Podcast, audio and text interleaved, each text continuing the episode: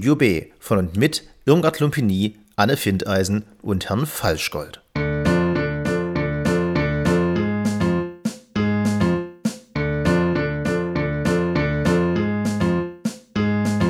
Heute Ihr Schenke, wie unser im zweiten Jahr traditionell zu nennender Studiogast Mikes Wesensbitter ausspricht, was auf Sächsisch Geschenkempfehlungen sind für Vielleser, für Nichtleser und für alles dazwischen. Denn man muss auch jönnen jönnen, wie ein dicker Kanzler einst bemerkte.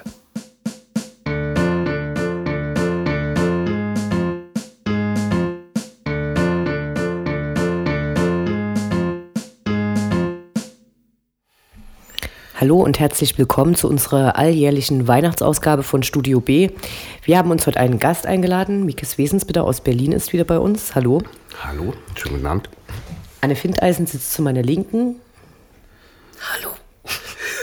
Und wir hören auch hier hat der Winterstress und Weihnachtsstress schon zugeschlagen. Und natürlich hat sich auch Herr Falschgold wieder in unser kleines heimliches Studio verirrt. Guten Abend. Wir haben heute ein Bundespotpourri, alle möglichen und unmöglichen Bücher herausgesucht, von denen wir denken, dass sie ein gutes Geschenk sein könnten für Leute, die ihr mögt oder auch nicht. Wer möchte denn anfangen? Wollen wir erstmal einen Stimmtest machen? Anne F. Gib mal, gib mal laut, bitte.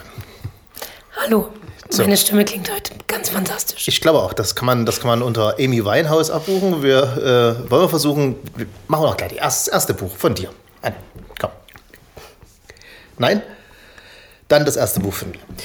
Ich habe ähm, ein Grundthema, welches sich ähm, durch die drei Empfehlungen, die ich mindestens habe, durchzieht. Und äh, wer es als erstes herausfindet, bekommt einen weiteren Glühwein. Äh, die erste Empfehlung ist für wirkliche Freunde der Literatur. Die weiteren, weiterfolgenden haben dann andere Zielgruppen. Also für Leute, die wirklich gerne Bücher lesen, die's, die sich in was. Es ist kein langweiliges Buch, es ist auch kein kompliziertes Buch, aber es ist ein, es ist ein richtig schönes Stück Literatur. Es ist kein Thriller, es ist einfach toll. Ich habe es gelesen im Sommer, weiß gar nicht, warum ich es nicht vorgestellt habe. Ich glaube, wir hatten damals irgendein anderes Thema.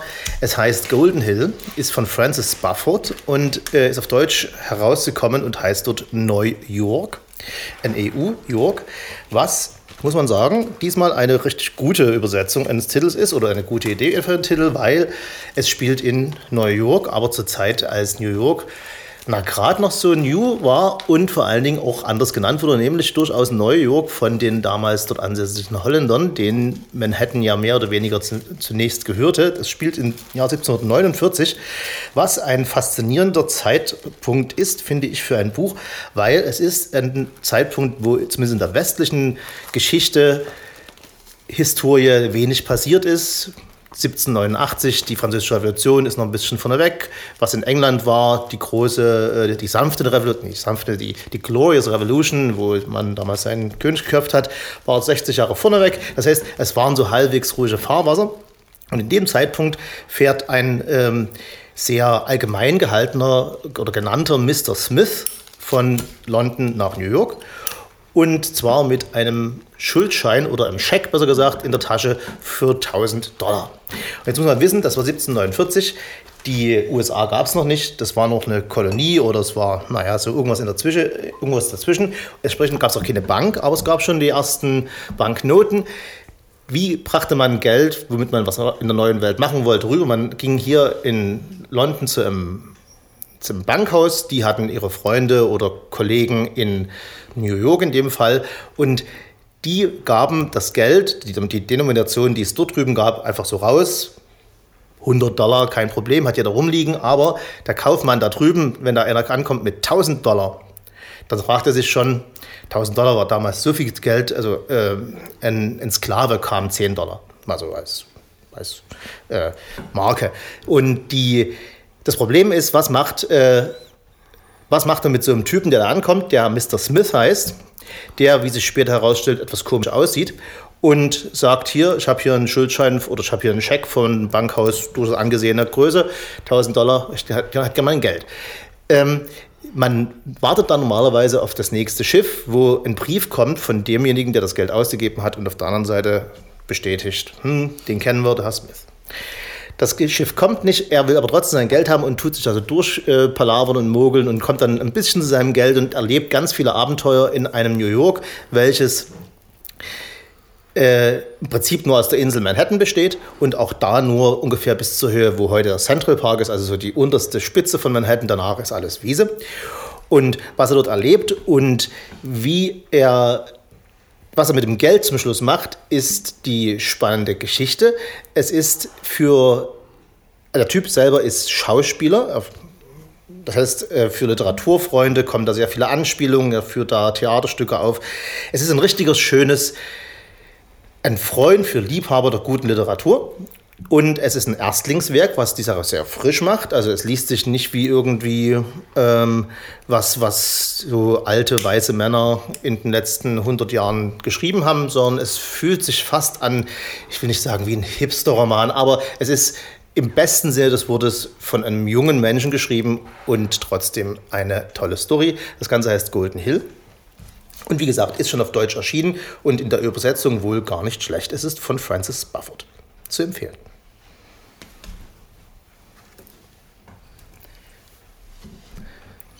Ähm, ich habe heute Werke rausgesucht, die jetzt nicht unbedingt ähm, der großen Literatur zugerechnet werden, beziehungsweise auch ein paar andere Formate dabei sind, weil es ist ja Weihnachten und wir sind nicht immer nur die anspruchsvolle Literatursendung.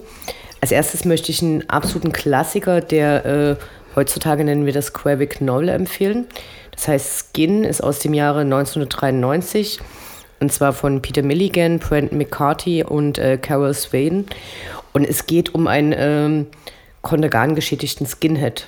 So und äh, so die, der Aufhänger ist immer so, wir nannten ihn Wichser, dabei konnte er nicht mal.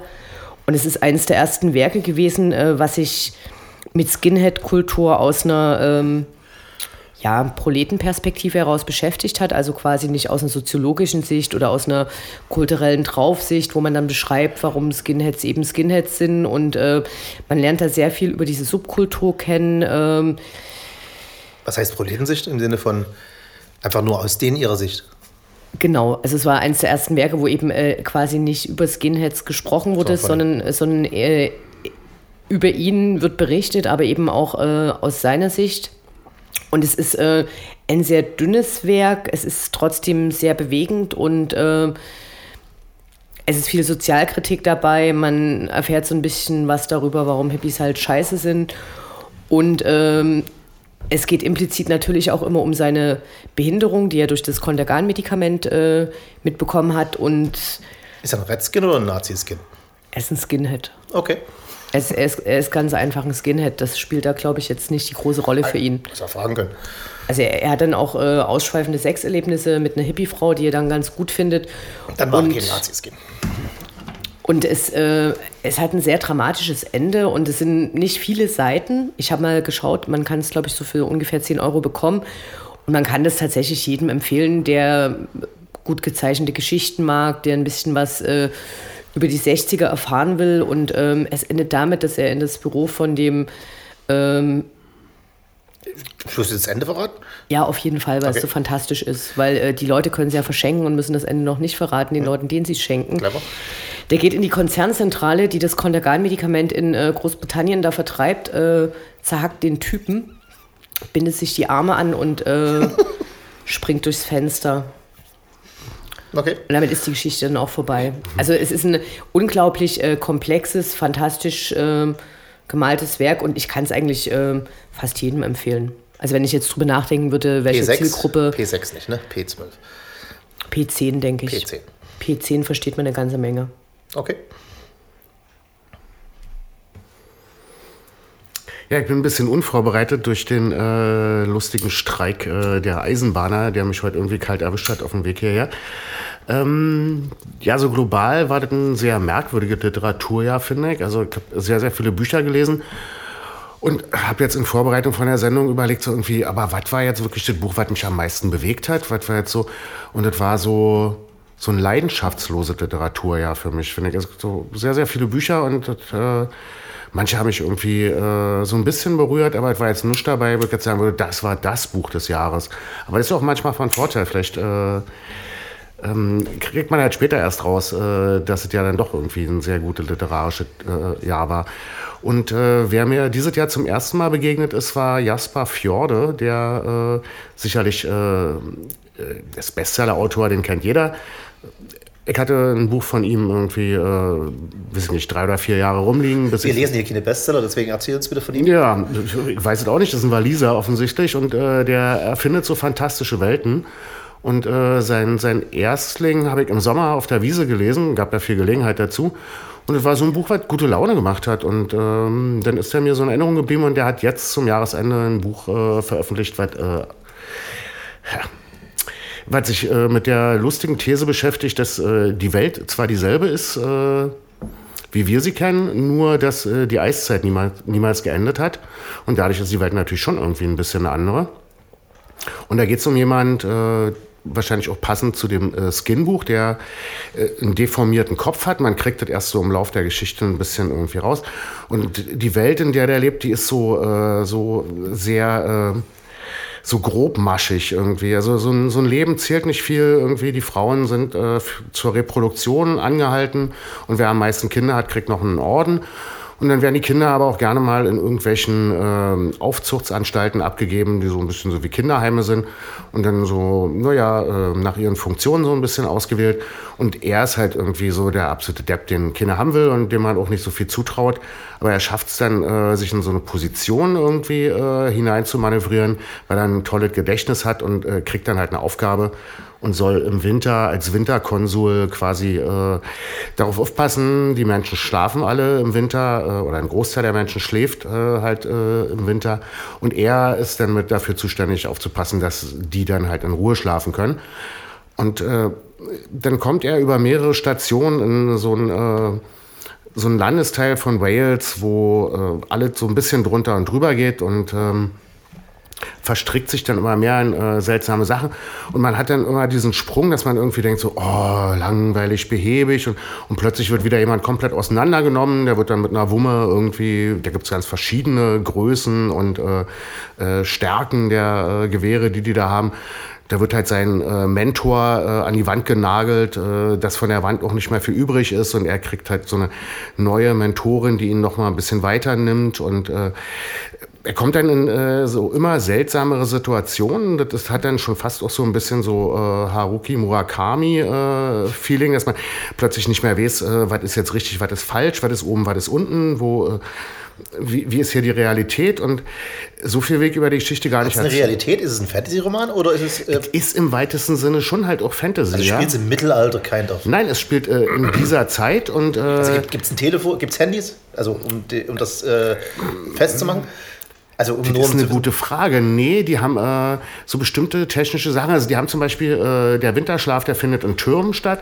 Die Türme haben äh, unter sich einen Reaktor einen Kernreaktor, der halt quasi das ganze Ding damit äh, Wärme versorgt über den Winter.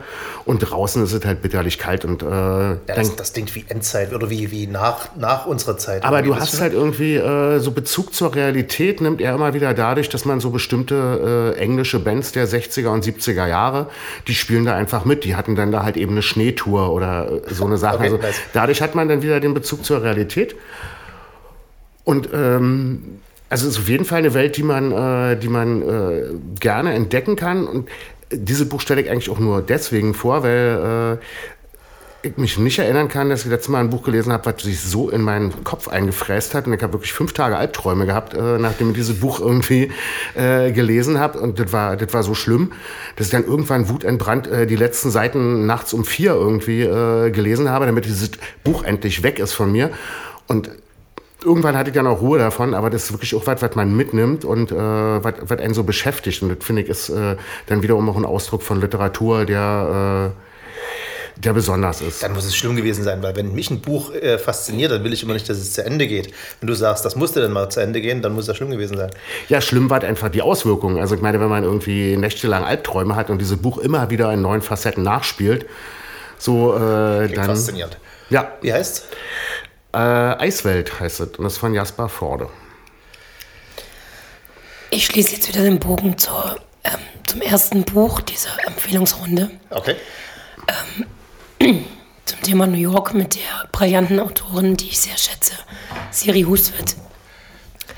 Und das äh, Buch ist eine Sammlung von Essays. Und es heißt Being a Man.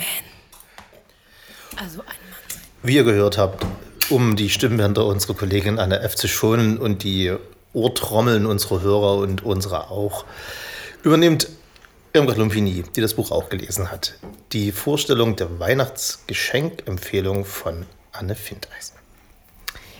Also Anne Findeisen möchte gern äh, Being a Man von Siri Hüstfett äh, empfehlen.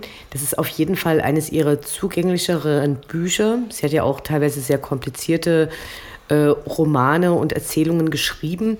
Das hier ist eine Essaysammlung, die ins Deutsche übersetzt wurde und ähm, wie so oft geht es um Männlichkeitsbilder, Männlichkeitsvorstellungen, ähm, das Zugerichtetsein von Frauenkörpern und von äh, weiblichen Existenzen, die sie immer wieder versucht ähm, in Frage zu stellen oder einfach in Frage stellt und dabei auch immer ähm, erkennen lässt, dass sie sich sehr viel mit medizinischer und auch mit äh, psychologischer Forschung und äh, Forschungsgeschichte auseinandergesetzt hat.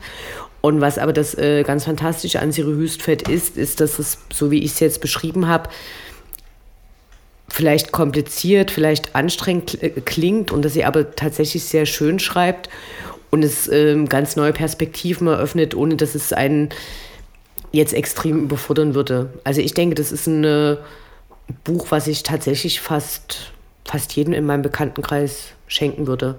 Okay. Also Männern und Frauen gleichermaßen, weil alle davon tatsächlich so einen gewissen Erkenntnisgewinn haben können und dabei Oder aber Fragestellungen oder Fragestellungen und äh, dabei aber tatsächlich auch äh, sehr, sehr gut geschriebene Texte zu lesen bekommen. Sind es Geschichten oder ist es ein Essayband? Essays. Ein, es sind Essays. Also es, es, es, es, es eigentlich geht, also Wir müssen also mitdenken.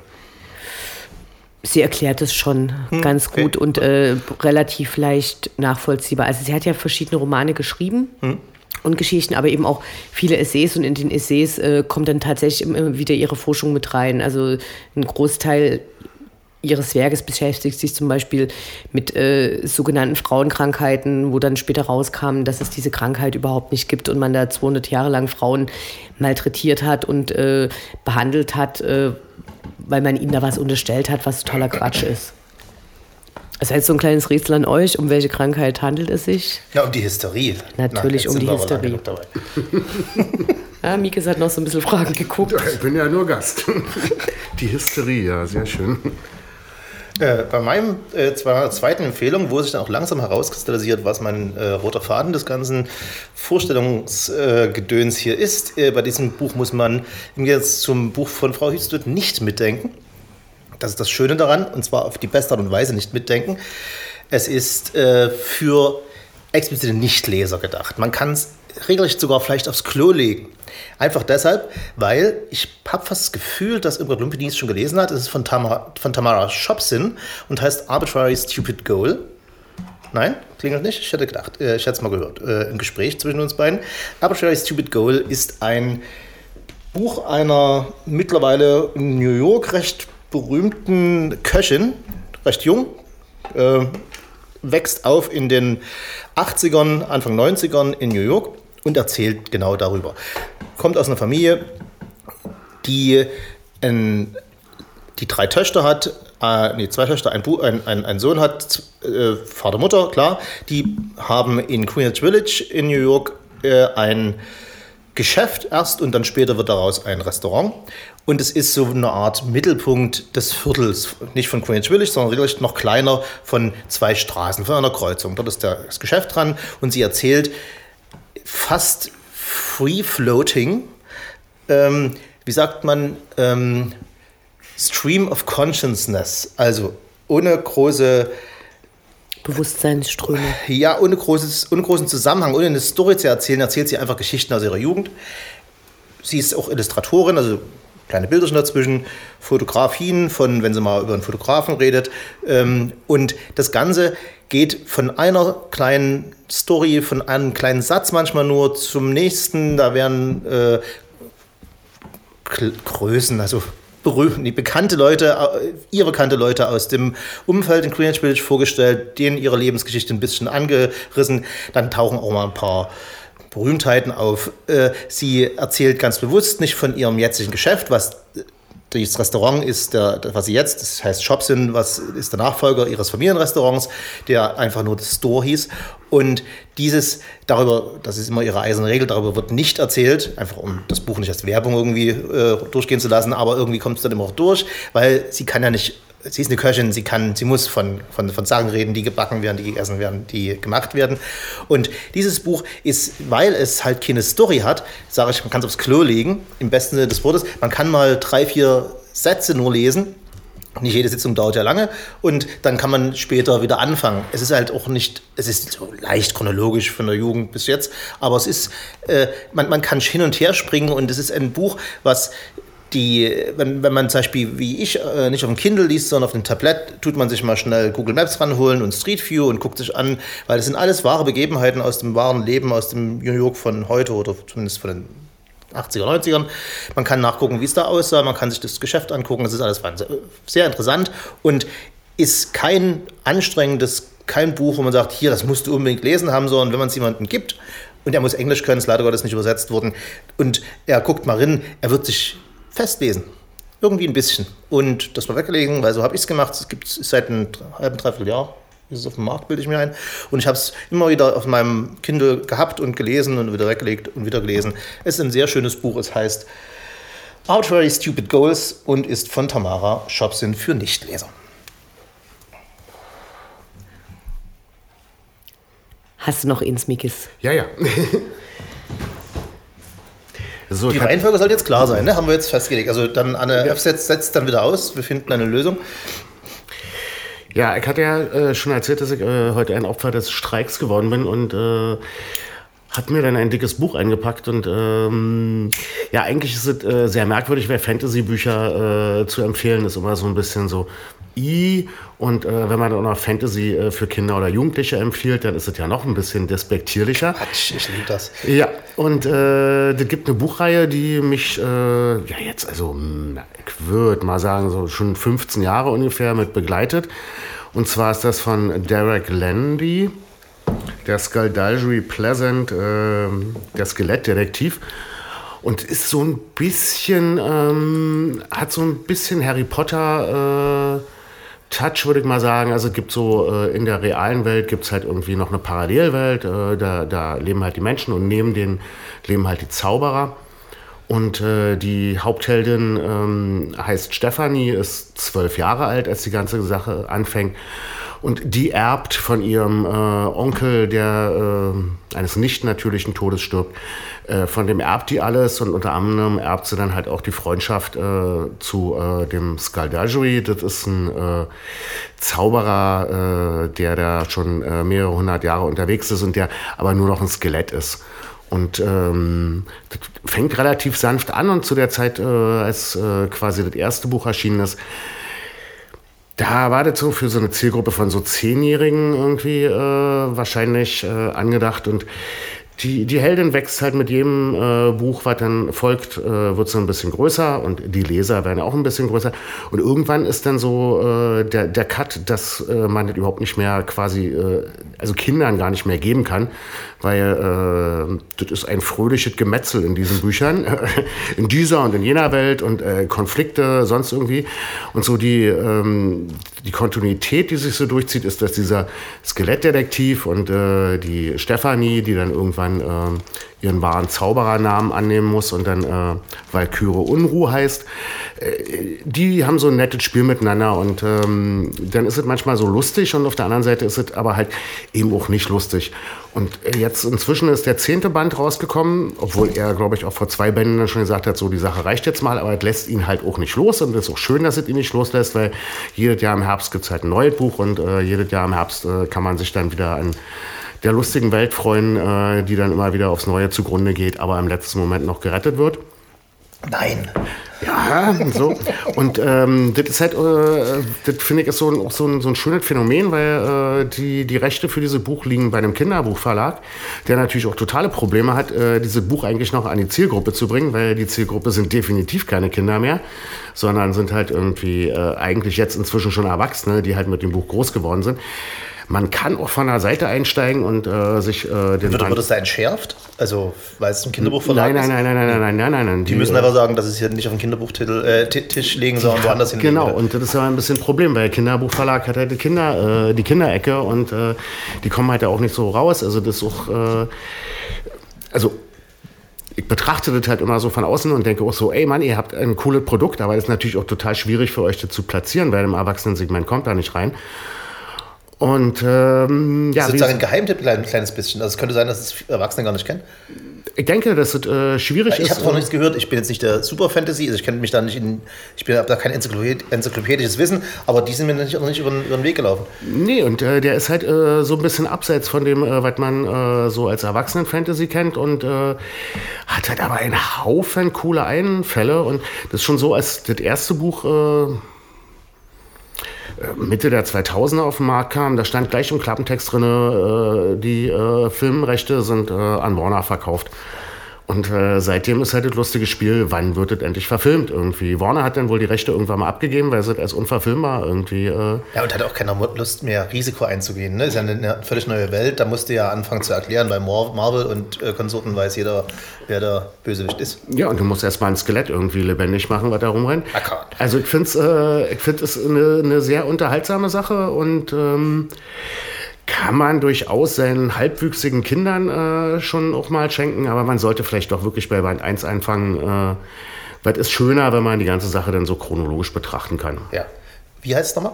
Skaldalgery Pleasant äh, heißt die Buchreihe und das jetzt aktuell erschienene Buch, muss ich jetzt selber mal nachgucken, mich interessieren Titel immer nicht so richtig, heißt Mitternacht. Ja, sehr aussagekräftig. Dankeschön. Irmgard Lumpini. Äh, ihr könnt euch jetzt raussuchen, ob ihr entweder das Revolutionsbuch, das Nähbuch oder äh, die Selbsthilfreihe zuerst hören wollt. In diese Schlangengrube begebe ich mich nicht. Okay, also während hingegen, okay, die Anne Findeisen hat hier mit äh, Zeigen bestimmt. Und zwar während beim Herrn Falschgold ja heute das Thema so ein bisschen New York zu sein scheint. Okay. Und, äh, und, und Mikis äh, sich als äh, Fantasy-Fan überraschend entpuppt hat. Was aber natürlich total in Ordnung ist, weil es ist ja immer gute Fantasy oder Science Fiction, wenn es natürlich eigentlich um unsere jetzige Welt geht. Und zu der kehren wir jetzt so ein bisschen zurück. Ich habe äh, letztens im Museum ein Buch mitgenommen äh, von Harald Welze, das heißt Selbstdenken, eine Anleitung zum Widerstand. Das klingt ganz schön krawallig. Ha Harald Welze ist ein relativ bekannter äh, Soziologe, der öfters auch äh, im Fernsehen auftritt. Ist der mit diesem etwas längeren äh, Genau, bisschen, bisschen längere Haare, dicke Brille. Ja. So, und ähm, der ist, äh, mir ist das erste Mal aufgefallen, und zwar hat der äh, 2002 ein Buch veröffentlicht, das war eine Studie und das hieß dann Opa war kein Nazi, Nationalsozialismus und Holocaust im Familiengedächtnis. Und es war deshalb äh, damals so interessant, weil da hatten sich 40 Familien bereit erklärt, äh, über die NS-Zeit zu sprechen. Und äh, in allen Familien kamen halt, entweder waren sie im Widerstand oder Helden. Und äh, die haben dann aber tatsächlich geforscht und dann äh, äh, kam zum Schluss raus, und das ist eben auch belegt, dass äh, in, in Deutschland halt 0,01 Prozent dem Widerstand zugerechnet werden konnten. Ein Ober war dabei. Ja, klar, da, äh, meine nicht. So, ähm, das Buch Selbstdenken, eine Anleitung zum Widerstand, ist von 2013 und das macht es für mich auch so ein bisschen traurig, weil ähm, er schlägt hier verschiedene Strategien vor und äh, zeigt verschiedene Entwicklungen auf, mit denen er unzufrieden ist und äh, wo er das Gefühl hat, damit könnten auch andere unzufrieden sein. Und offensichtlich war sein Buch nicht sehr erfolgreich, weil sonst hätten wir jetzt nicht diese Riesenwelle des Populismus. Ähm, ich möchte es trotzdem gerne den Leuten ans Herz legen, weil es ist für Leute, die schon unzufrieden sind und aber auch so ein bisschen sich vielleicht fragen, wo kann man ähm, anfangen, wo kann ich selber was ändern und ähm, es ist ein hübsches Buch. Also ich lese ja die meisten Sachen auf dem Kindle, das hat mich angesprochen, weil es hat ein sehr hübsches kleines Format und abgerundete Ecken. Und ich denke, dass ähm, das kann man tatsächlich äh, Teenagern, aber auch vielleicht dem Pegida-Ober unter den Gabentisch legen. Ach, es gibt ja nicht nur Opas, die bei Pegida sind. Auch Omas. Na, oder auch viel jüngere. Naja, so viel jünger werden sie dann schon nicht mehr. Und äh, parallel dazu hatte ich jetzt einen äh, Artikel gelesen, da hat äh, der Guardian seine Leser und Leserinnen befragt, was sie machen an Aktivitäten und an, an Strategien, um aus den kapitalistischen äh, Verwertungslogiken herauszukommen. Und dann haben die so teilweise sehr nette Sachen empfohlen, wie zum Beispiel in eine Kneipe gehen, wo Live-Musik gespielt wird. Also wo quasi so dieses Verhältnis zwischen, da ist der Künstler auf der Bühne, der der Star ist und äh, da unten ist das zahlende Publikum, wo das so ein bisschen aufgelöst wird und eben auch direkter ist. Eine andere Bewegung, die in den letzten Jahren stark zugenommen hat, ist, dass äh, Leute versuchen, nachhaltiger zu leben. Und das beinhaltet zum Beispiel eben nicht nur nicht bei Primark zu kaufen oder bei H&M, sondern vielleicht sogar seine Sachen selber herzustellen. Was mich kurz noch zum weiteren Tipp bringt. Darf ich kurz einhaken? Gerne. Bevor du zu deinem Nähbuch kommst. Heute habe ich es im Guardian gelesen oder äh, in einer anderen Zeitung. Strategien zur Vermeidung, zur das Teilnahme. genau der, ich habe es gestern oder heute gelesen, ja. dabei war, und da ist die Frage an die Leute, die sich mehr die Haare waschen müssen als ich, die waschen nicht mehr die Haare mit Shampoo, sondern indem sie natt so auskochen und dann später mit Apfelessig nachspülen. Exzellentes Mittel. Geht Also, das? äh, äh, Was ja, ist denn ja. Natzo? Ähm, das, sind, das sind sogenannte, also im Deutschen heißt das tatsächlich Waschnüsse. Na klar, Das gibt es seit ähm, viel, also vielen Jahren. Ich meine, mir ist es das erste Mal vielleicht vor 15 Jahren begegnet in so Umweltkatalogen und äh, das nimmt man zum Beispiel statt Waschmittel und Was äh, ist das denn? das, das sieht tatsächlich aus wie Nüsse. Kommt das vom Baum? Ja. Ach, das kommt vom und, Baum. Und, und, äh, Okay. und, das, und das tut man mit in die Waschmaschine rein und äh, die Wäsche wird sauber. Hm. Also, und ich finde es tatsächlich äh, sehr faszinierend zu schauen, wo man äh, Sachen austauschen kann. Oder, also, weil, wenn du zum Beispiel eben für dein prachtvolles Lockenhaar Hm. äh, zweimal die Woche eine extra Spülung kaufst, dann ist es halt wieder in einem Haufen Plastikmüll drin und es Das ist war jetzt das Chemie passive und Dein, ne? Das war jetzt nicht mein, mein. Oder ja, bei, bei meiner Haarlänge äh, brauche ich überhaupt kein Shampoo, deshalb bin ich aus der Nummer raus. Darf ich noch kurz zum Nebenbuch Ich überleiten? möchte mal kurz noch die Waschnüsse ansprechen irgendwie. Äh, Ich hatte, ich hatte das auch mal probiert mit den Waschnüssen irgendwie.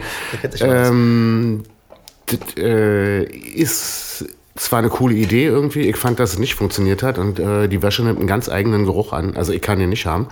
vielleicht deshalb mit Apfelessig nachspülen. Das war nämlich irgendwie in einem Satz gesagt. Das Genau. Wahrscheinlich äh, war dieser, äh, diese Ergänzung damals nicht dabei. Also das hatte soweit ranziges dann irgendwie und da möchte man dann irgendwie auch die Wäsche nicht tragen, wenn es ranzig riecht.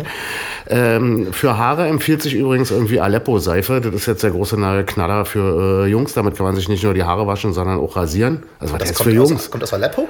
Ähm, das kommt irgendwie aus der Gegend, ja, und das ist halt so äh, auf der Basis von Olive, Olivenseife, die halt eben, äh, glaube ich, nicht gekocht wird, sondern irgendwie kalt verarbeitet und dann ist noch äh, das Gewürz halt vergessen, ähm, ist der Mian. Koriander. irgendwie Kreuzkümmel. so weit, ja, und das ist jedenfalls der große neue Knaller, weil das Antiallergen ist, dann geht irgendwie die Akne weg und äh, auf den Kopf kommen keine Pickel mehr, also zum Rasieren ist das super. Haare waschen äh, mag ich ja selber nicht, weil ich keine habe, also insofern ich das nicht. So, Da jetzt, wird- jetzt nähen wir. groß theoretisiert hier. Genau, jetzt, Jetzt nehmen wir. Nähen los.